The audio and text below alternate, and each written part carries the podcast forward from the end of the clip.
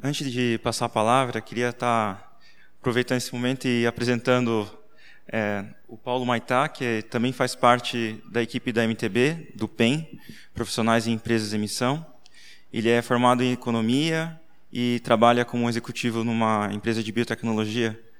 E ele vai estar compartilhando junto com o Tim, que vocês já conhecem bem, né? E eu queria estar convidando ele para estar é, falando é, a passagem bíblica que a gente vai estar ouvindo essa noite. Paulo. Boa noite. Então, obrigado, Sérgio, pela introdução. Obrigado ao Tim pelo convite aqui para ajudá-lo. Na verdade, o Tim vai fazer a ministração, eu vou entrar no finalzinho aí, só com alguns exemplos práticos, tá? E o Tim pediu aqui para eu ler capítulo 25 de Mateus. Então, os irmãos e irmãs podem abrir as Bíblias, por favor.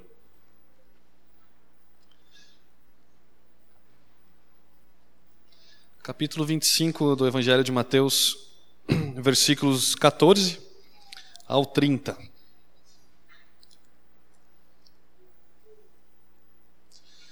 Então vamos lá. A parábola dos talentos.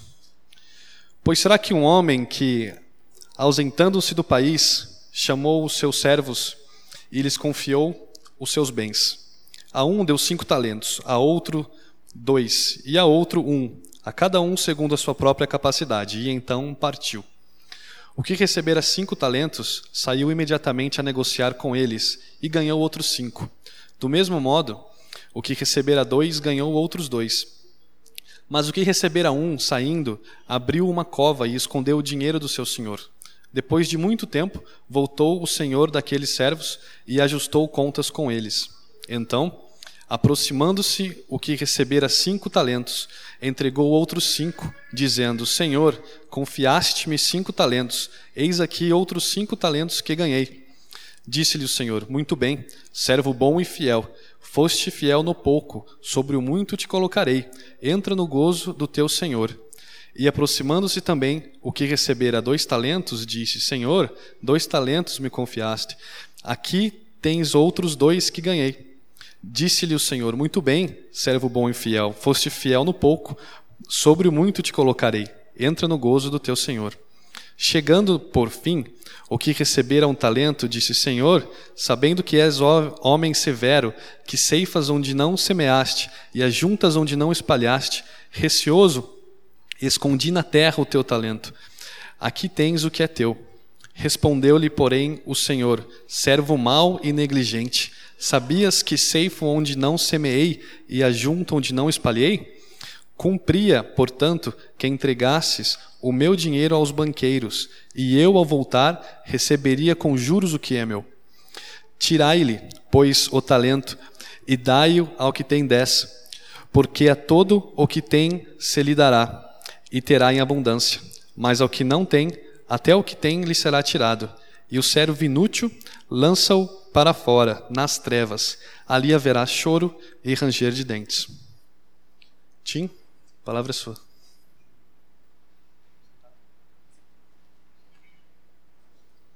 Boa noite, queridos.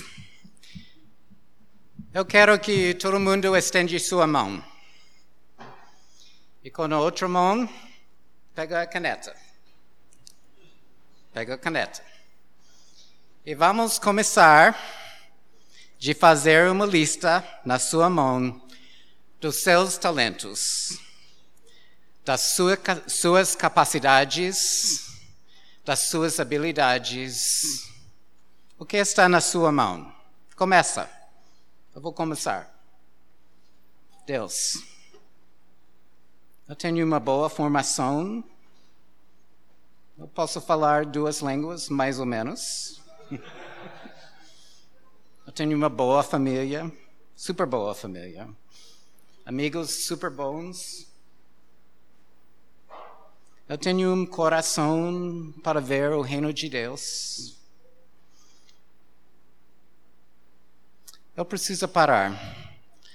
Mas eu quero que todo mundo continue a escrever a lista na sua mão hoje à noite.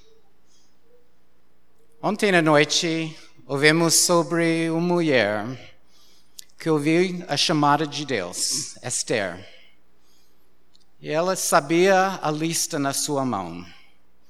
E ela estava fiel para falar, para fazer as coisas na lista da sua mão. E Deus fez coisas grandes através da, daquela mulher. Cada um de nós temos uma lista e podemos escrever. Durante o sermão, eu quero que você continue de escrever. Não pode mandar notas para sua namorada, mas, por favor, escreve notas para Deus. Quais talentos estão na sua mão? Na parábola aqui, havia uma pessoa rica que estava para receber um reino. Depois que ele receber seu reino, ele iria voltar. A Bíblia nos diz que esta pessoa rica ia uma longa viagem. Isso significa que ele não tinha controle sobre seu, sua fortuna na sua ausência e que ele teria que colocar toda confiança, confiança em que iria cuidar das suas riquezas. Embora seja possível que poderia ter havido uma situação semelhante como este no antigo Oriente Médio, é fácil para nós, para nós ver que a parábola fala sobre princípios cristãos. A analogia e a aplicação é muito claro para nós. Desde o primeiro pessoa na, na história é muito óbvio obviamente Cristo como nosso mestre, então somos obrigados a entender o nosso papel na história. Como seguidores de Cristo, é claro que nós somos os mordomos da parábola. A parábola não faz sentido nenhum até que nós, nós estabelecer firmemente que somos participantes chaves na história. Como está a sua lista na sua mão? Visto que Cristo é o proprietário, em seguida todo o que temos pertence a Ele. Em nossa cultura de consumidor, é bem fácil para nós acreditar que nós somos nossos próprios reis e que temos é nós, uh, nosso para desfrutar, porque nós ganhamos mas isso não é um princípio bíblico. Nosso posse por Cristo foi adquirido a um grande custo. A Bíblia nos diz que Deus, o Pai, disse: Este é o meu filho amado, em, em quem me comprazo. E no outro lado, ele também diz: Foi a vontade de, do Senhor esmagá-lo. Nossa compreensão dessa palavra deve ser ligada a um reconhecimento do preço que Cristo pagou para ter um relacionamento com seu próprio povo. O apóstolo Paulo falou muitas vezes sobre o preço que foi pago para a salvação da humanidade, porque ele entendeu o grau do seu próprio pecado. Se nós, como seguidores de Cristo, formos comprados por um preço, então não podemos exercer a nossa própria vontade por mais tempo. Se fomos comprados por Cristo, então os nossos objetivos e desejos devem ser os mesmos que Cristo a quem pertencemos. A nossa salvação exigia um grande custo. É por causa desse grande custo que temos de estar em conformidade com os desejos do nosso Mestre. Sua lista. Temos também de ver que esta parábola não tem apenas um mordomo. Existem versões desta parábola em Mateus e Lucas, e cada escritor inclui um número diferente de pessoas na história. Cada escritor também inclui diferentes valores de dinheiro, mas os princípios são os mesmos em ambos evangelhos. Muitas pessoas têm responsabilidades. Nós não somos os únicos que têm a responsabilidade de cuidar dos bens do nosso mestre. E, no entanto, cada pessoa é julgada com base em seu próprio desempenho. O objetivo do mestre é a responsabilidade dos administradores ou e o mordomo, mordomo são os mesmos.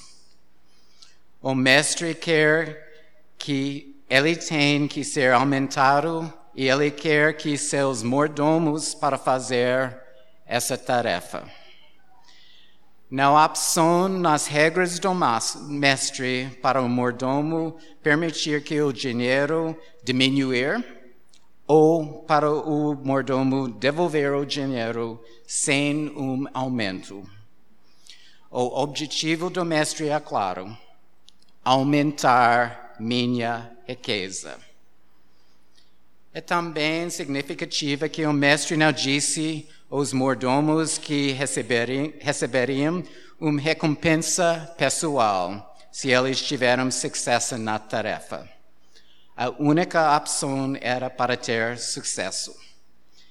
Sendo a propriedade de outra pessoa, não requer o proprietário para fornecer, fornecer uma recompensa. O servo tem de fazer os alvos do seu próprio proprietário. Mais tarde na parábola, houve uma recompensa que foi dado para um bom trabalho, mas o objetivo principal continua a ser de aumentar a riqueza do mestre. O momento da parábola no ministério de Jesus é importante.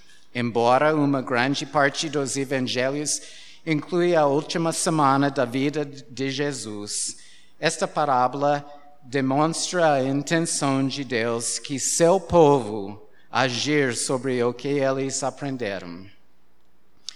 Deus não quer seguidores que vêm à igreja todo domingo e aprender, mas nunca agir.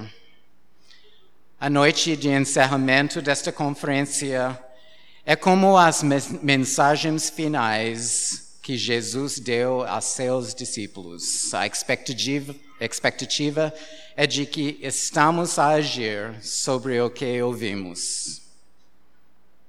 Esta história destaca a confiança de que o mestre tinha em seus servos. Havia muita confiança necessária para deixar os bens valiosos com os servos. Sabemos que Jesus não confiar em nós como seu, sabemos que Jesus confiar em nós como seus seguidores. Ele também nos dá a opção de agir com base em nossos desejos e convicções. Não há nada o mestre poderia fazer enquanto estava em sua viagem.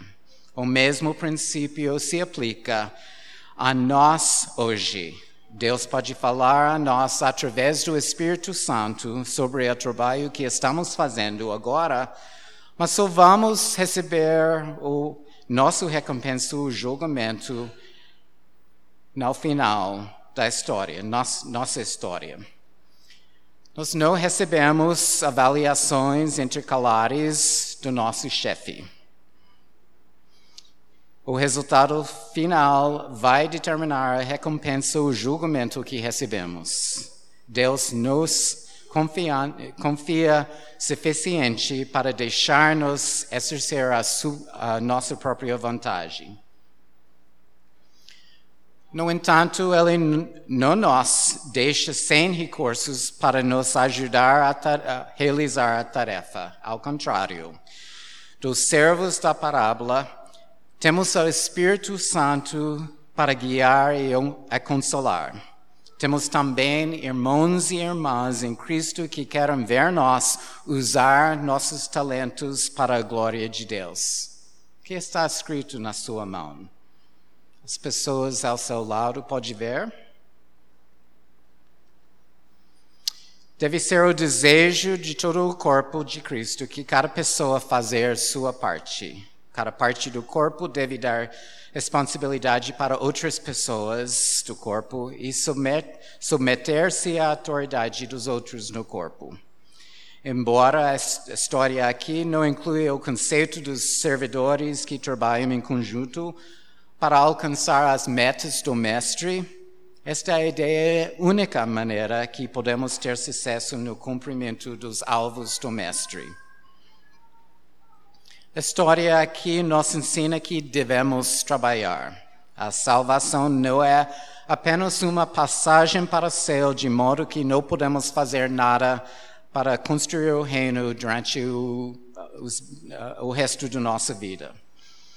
Enquanto nossa salvação não depende de nossas obras, Tiago nos diz que é impossível que exista fé sem obras.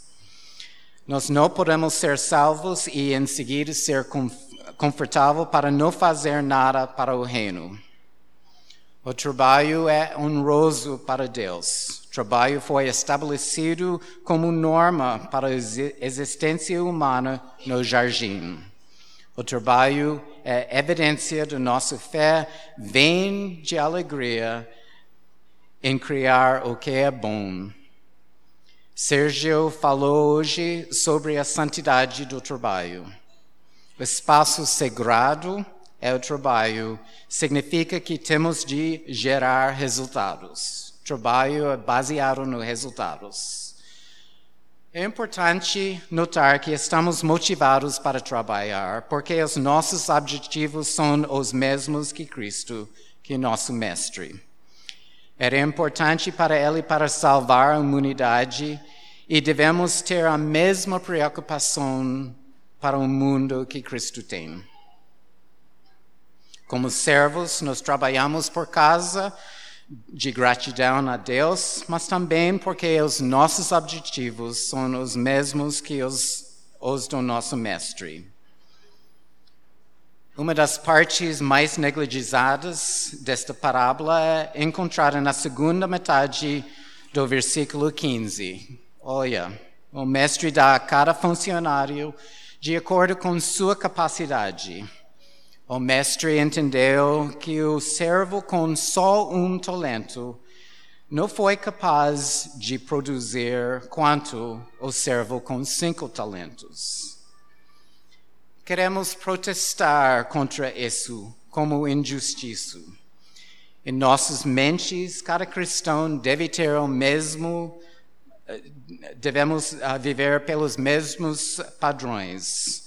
No mundo ocidental, louvamos individualidade, mas também não queremos que outras pessoas tenham requisitos mais baixos do que nós temos. No entanto, sabemos que isso é verdade nossa própria existência.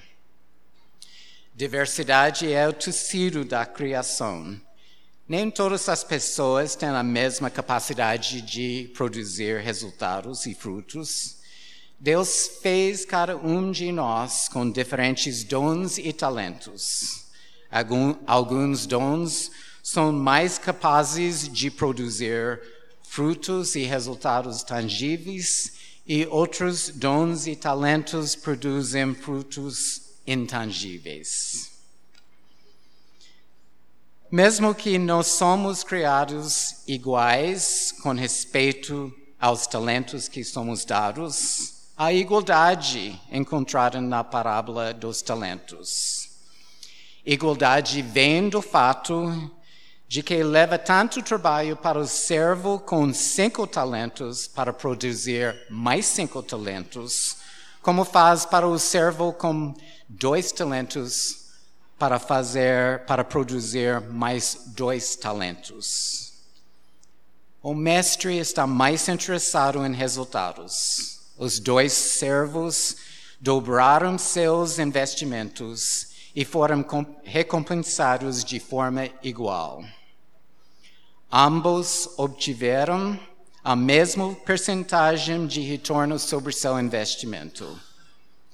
É importante notar que nós, como seres humanos, não podemos administrar qualquer um dos meios pelos quais dons e talentos são dados e também nós não somos responsáveis para medir os resultados. Temos de ter muito cuidado para não comparar nós aos outros e nos consideramos mais santos porque produzimos maiores resultados. O mestre é a única pessoa que é capaz de determinar se os resultados que produzimos são aceitáveis. Duas medidas chaves de sucesso no reino de Deus são atitude e esforço. Deus é muito menos interessado em resultados tangíveis do que nós. A fruta é produto natural de nossos esforços, mas muitos dos ensinamentos de Cristo se concentrar em nossos corações. Não devemos acreditar que essa parábola, essa história, muda o foco primeiro de Deus em nossas atitudes. Quanto amamos a Deus e as outras pessoas, os resultados de Deus que quer que vai acontecer. No outro lado, a razão pela qual o mestre na história aqui, estava descontente com o servo que não produziu nenhum retorno sobre seu investimento e porque ele não tentou aumentar o valor do que ele foi dado. Ele pegou, pegou o dinheiro que foi dado e escondeu. O mestre disse que o servo teve a oportunidade de colocar o investimento no banco e render juros, mas ele não faz, ele, ele não fez isso. Importante notar que o servo indigno não foi dar um grande investimento em relação aos outros. O mestre talvez poderia ter dúvidas do que o mordomo teria tido êxito. O mestre não deu ao mordomo indigno muito dinheiro e sua avaliação da capacidade do funcionário para obter uma recompensa estava correta. O mestre era a mesma pessoa, uma pessoa de negócios sábio. Ele queria que seus funcionários, seus servos, obter um bom retorno sobre seu investimento. O próprio mestre provavelmente foi um investidor sábio e suas expectativas dos seus servos foi semelhante às suas expectativas de si mesmo. É importante notar que o próximo ensino no livro de Mateus, após esta história, é sobre o julgamento. E o ensino, ensinamento sobre o julgamento não é uma parábola é claro que o julgamento virá.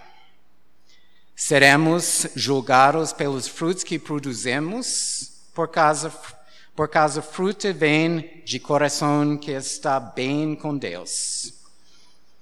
O mestre no parábola não permitiu que seus servos a escapar das suas responsabilidades e Cristo, nosso mestre, nos obriga a ser responsável com o seu investimento.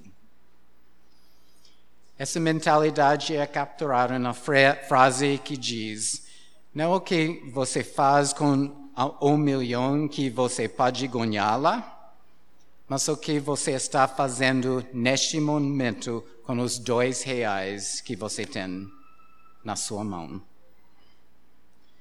A história diz que dois dos três servos produziram um bom retorno e foram recompensados pelos seus esforços.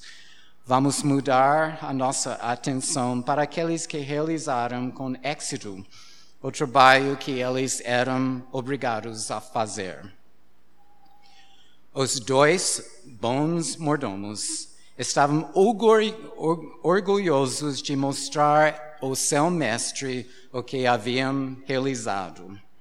Eles trabalharam duro e receberam elogios do mestre por seus esforços recompensa do mestre veio em duas partes. Em primeiro lugar, os bons servos foram dados mais responsabilidades. Eles demonstra, de, demonstraram que eles poderiam gerir o investimento que eles foram dados. Então, eles receberam um investimento adicional. Segunda parte da recompensa do mestre era que os servos foram convidados a experimentar a alegria do mestre. Lembre-se que estes servos não têm qualquer direito de ganhar qualquer recompensa, nenhum. No entanto, um bom mestre gosta de dar recompensas aos seus servos. Todos nós estamos motivados a fazer o nosso melhor se recebemos louvor em vez de apenas um salário. O princípio de Deus é claro: usa o que você tem ou você perdê-lo. Usa o que você tem ou você perdê-lo. Martin Luther entendeu este princípio quando ele escreveu: Eu tentei manter as coisas em minhas mãos e perdeu tudo. Mas o que eu tenho dado nas mãos de Deus, eu ainda possuo. A alegria que o Mestre oferece não é apenas uma palavra positiva, mas em vez disso é a satisfação, satisfação eterna que vem quando ouvimos: Bem feito, meu servo, bom e fiel. Jesus fez esta alegria possível. Somos salvos para que possamos experimentar a alegria. Nosso objetivo é desfrutar planejamento o que Deus oferece. Cristo quer que nos dar a alegria que Ele comprou. Aqueles que, de nós que são seguidores de Jesus Cristo são claramente, uh, claramente mordomos. A intenção desta conferência missionária é para abrir nossos corações e mentes para o que Deus está fazendo no mundo.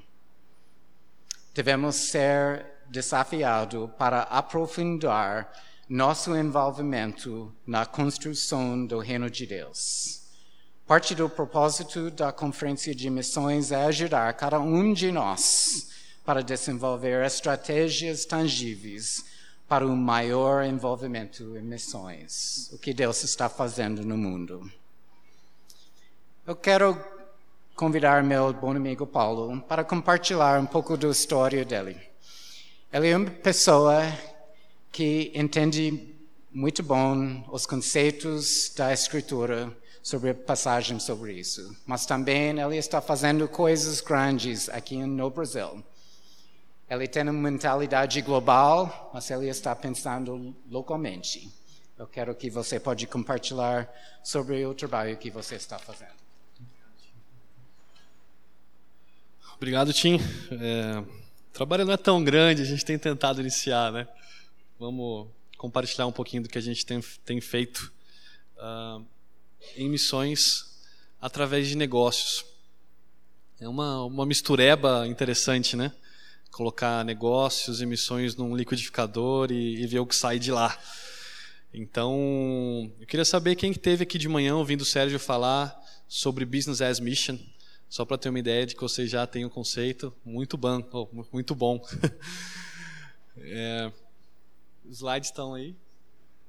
Bom, uh, então eu vou, vou, pular a parte de BAN, que vocês estão tão experts. O, o, o Sérgio é uma das pessoas no Brasil que mais entendem esse conceito e tem disseminado isso há alguns anos já em várias localidades do nosso país. Ah, refugiados. O que, que os refugiados têm a ver com isso? Todo mundo tem falado dos refugiados hoje. Eu queria saber quanto tempo eu tenho, tá, para falar. Por favor, alguém me, me avisa.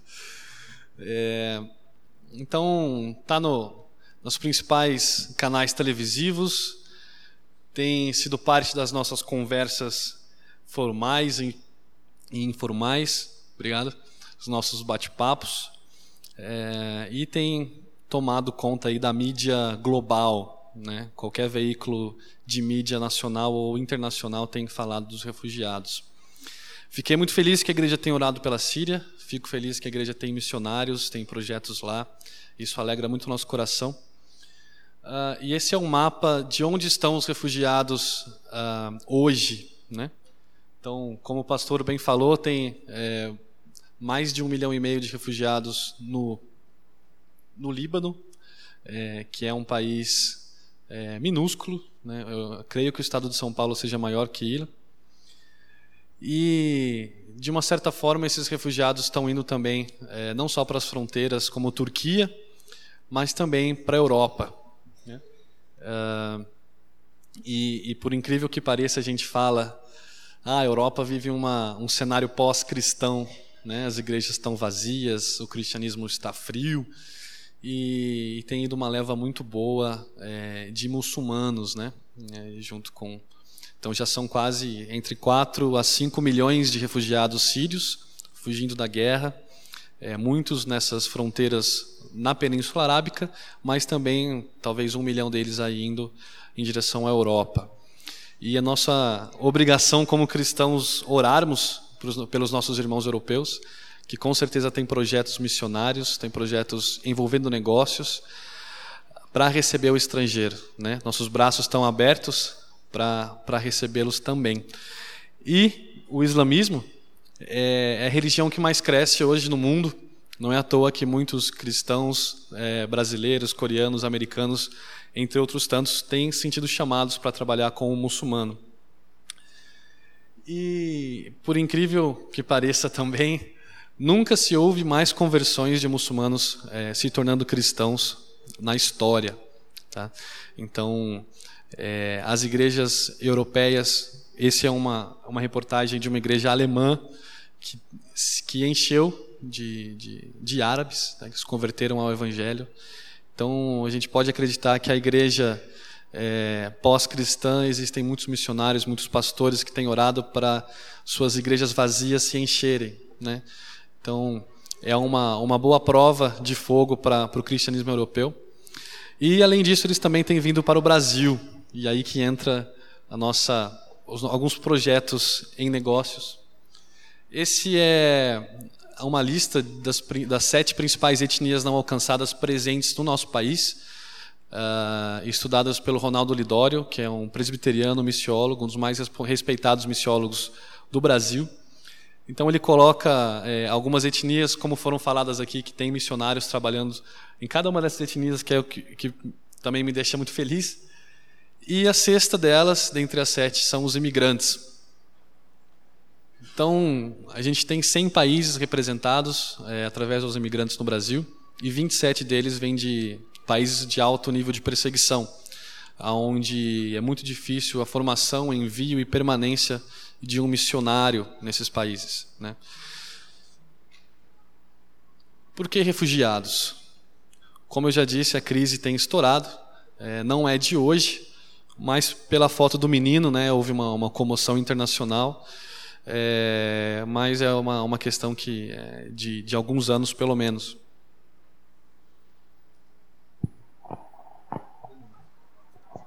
Pronto, ah, agora está bem melhor. Eu me sinto mais à vontade também. É, pode passar, por favor. O que tem acontecido, gente? A gente sabe a história de Jonas, é, que foi um missionário no Antigo Testamento, conhecido como missionário teimoso. Né? Então Deus falava: vai para Nínive, Jonas, vai pregar o evangelho, prega o arrependimento. E ele não queria ir para Nínive, ele achava que Nínive não era merecedora de ouvir a, a, a palavra de Deus. Né? Uh, até que tudo aquilo aconteceu, ele, muito resistente, não queria ir a Nínive. E a, o grande peixe né, engoliu e jogou ele na praia de Nínive. E aí então que ele pregou e falou para eles se arrependerem dos pecados e se voltarem a Deus. É, a igreja brasileira hoje envia em torno de 4 mil missionários, é, enquanto a igreja indiana cristã envia mais ou menos 40 mil missionários ao ano. Tá? Ah, hoje em dia, o, o entendimento que a gente tem nesses projetos é que Deus tem colocado Nínive dentro de um peixe grande e levado Nínive até Jonas. Então, com essa crise da guerra na Síria, Existe uma migração de um campo missionário de muito difícil acesso para países cristãos. Então, um, um, um campo que fica localizado na janela 1040 de difícil acesso para o mercado de trabalho de países cristãos. Tá?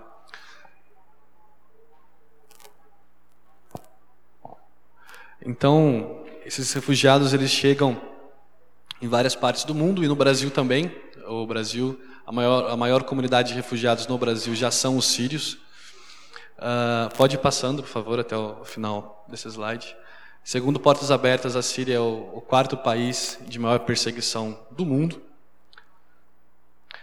É, então eles vêm para cá, eles não falam idioma, eles são altamente educados, são graduados, pós-graduados, eles falam inglês, muitos deles perfeitamente, mas por não falarem português eles acabam não conseguindo emprego aqui no Brasil. Eles se apoiam muito na oração, né? É, os cristãos, eles são, são cristãos como nós, e há oportunidades de compartilhar o evangelho dentre essa comunidade muçulmana que está no Brasil. O que a gente tem desenvolvido é, junto com, com, outras pessoas, claro que não, não é um projeto meu, uh, mas aqui estão, estão apenas três exemplos, mas a gente tem desenvolvido de cinco a seis startups, então são empresas é, em business as mission, como o Sérgio explicou hoje de manhã, empresas lucrativas, empresas como quaisquer, qualquer, qualquer outra, mas que tem o lado missional. Né? A gente tem o nosso plano de negócios e a gente tem o nosso plano missionário, que englobe, engloba a contratação desses refugiados sírios que estão aqui no Brasil. Tá? Então nós temos uh, a Ula Braceletes, para quem quiser conhecer o, site ulabraceletes.com.br. A gente já está na fase de contratação da nossa primeira síria refugiada uh, muçulmana e através dos relacionamentos do campo de trabalho, como o Sérgio, creio que explicou essa manhã, é, relacionamentos são estreitados, são desenvolvidos e então há a oportunidade de se pregar o evangelho. Também temos ideias de food trucks, né, de comida árabe, que seria uma, uma baita experiência também para o consumidor, né, é, comer uma comida árabe e ser atendido por um casal árabe, por exemplo, é, além de empregar e dar dignidade para os refugiados. E algumas empresas também na área de moda, alimentos, é, entre outras. E também comércio virtual, mas enfim. Não tenho culpa pela tragédia do menino sírio. Né? Então, é, como o Tim falou aqui, é, Deus colocou no nosso DNA um coquetel vocacional, né, talentos, dons, habilidades, competências, é, e, e é responsabilidade da igreja, né, nós usarmos esses dons e talentos para a grande comissão, né, para como cristãos sinalizarmos o reino de Deus em todas as áreas, em todas as esferas da, da sociedade. Né? É, alguns artigos, alguns cristãos é, disseram recentemente essa frase, né? Não tenho culpa pela tragédia do menino sírio. Uh, mas a gente esquece que as coisas estão interligadas. Né? A gente esquece que Deus é soberano. A gente esquece que Ele está no controle da, dos rumos da humanidade. Né? Não somos nós. Então, o entendimento desses projetos é, é crer né, nessa soberania de Deus e entender essa oportunidade, né? um deslocamento de um campo missionário de difícil acesso para o nosso mercado de trabalho aqui no Brasil, nos Estados Unidos e nos países europeus principalmente. Né?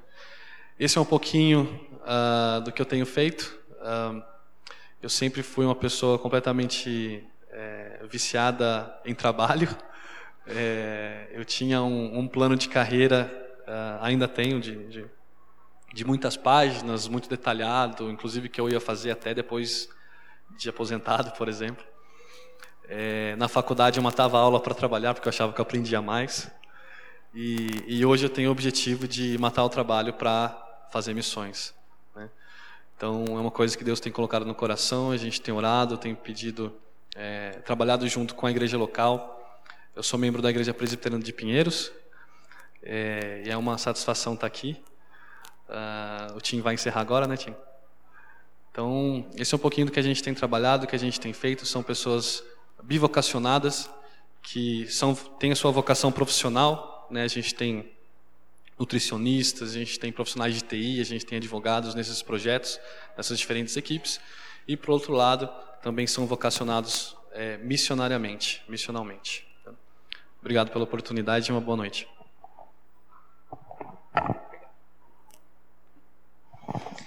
O que está na sua lista, na sua mão? A lista está crescendo. Paulo tem uma lista muito grande. Ele tem muitos talentos, muitas habilidades, e Deus está usando o Paulo para fazer coisas grandes. Mas cada um de nós temos a mesma lista. Como podemos desenvolver nossa lista? Primeiro, devemos saber nossas paixões. Porque do que estamos apaixonados? Meu filho é super apaixonado sobre futebol, esportes em geral, mas especialmente futebol de Chelsea. Mas meu desejo como um pai é para ajudar na formação do meu filho para usar suas habilidades e capacidades de fazer coisas para Deus. E para mim, meu desejo é para fazer a mesma coisa. A lista na sua mão é o processo que Deus pode usar para compartilhar com os membros da igreja, que pessoas aqui que te amam e que desejam que você uh, ser parte do corpo de Cristo.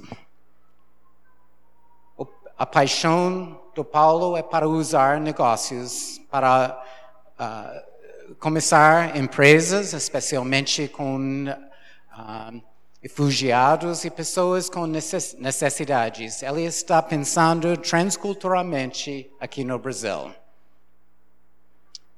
O que é a sua paixão? Segunda é seja informada. Todos nós estamos mais conectados com o mundo do que nunca podemos imaginar. Mas a mídia não é verdade totalmente. Precisamos entender, precisamos aprender do mundo cristão. O que Deus está fazendo no mundo através do seu povo. E parte do processo de entender o que Deus está fazendo está para conectar com missionários, pessoas que estão envolvidas no trabalho de Deus nas outras partes do mundo. Eu percebi ontem à noite, bem logo no início do culto, que algumas das pessoas falaram sobre uma viagem que eles fizeram. E estamos vivendo no, numa época no mundo onde podemos viajar. O Brasil está alcançando uma economia ainda fraca, mas com capacidade de viajar para parte das vidas dos muitos, muitos brasileiros. Temos a capacidade de aprender do mundo para desenvolver nossa paixão para outras partes do mundo através das pessoas que estão trabalhando, brasileiros que estão trabalhando lá.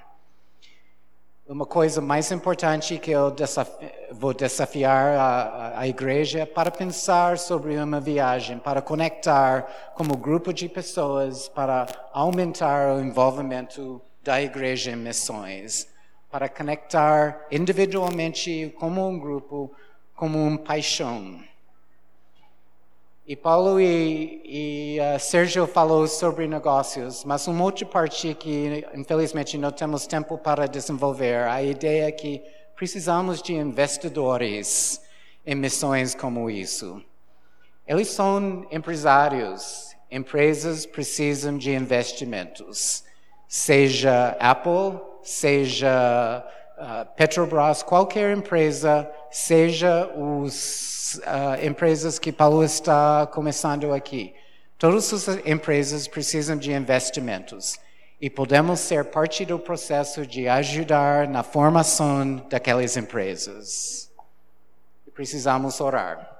Precisamos pensar com mais uh, a mentalidade maior do que uh, estamos imaginando, do que Deus pode fazer através da lista em nossas mãos. E finalmente eu quero desafiar a igreja para continuar a conversa. Paulo, Sérgio e eu somos parte da comunidade aqui. Somos parte do, do ministério para continuar a conversa. Segunda-feira chega e vamos voltar para o nosso trabalho. Nosso desejo é para continuar a conversa, para pensar com vocês como podemos usar negócios, como podemos transformar suas vidas através de negócios, sobre ah, ministérios e uh, coisas uh, alternativas de alcançar os, as metas do Senhor. Então, o que está na sua mão? Sua lista. Deus está capaz de fazer coisas muito além do que não podemos imaginar.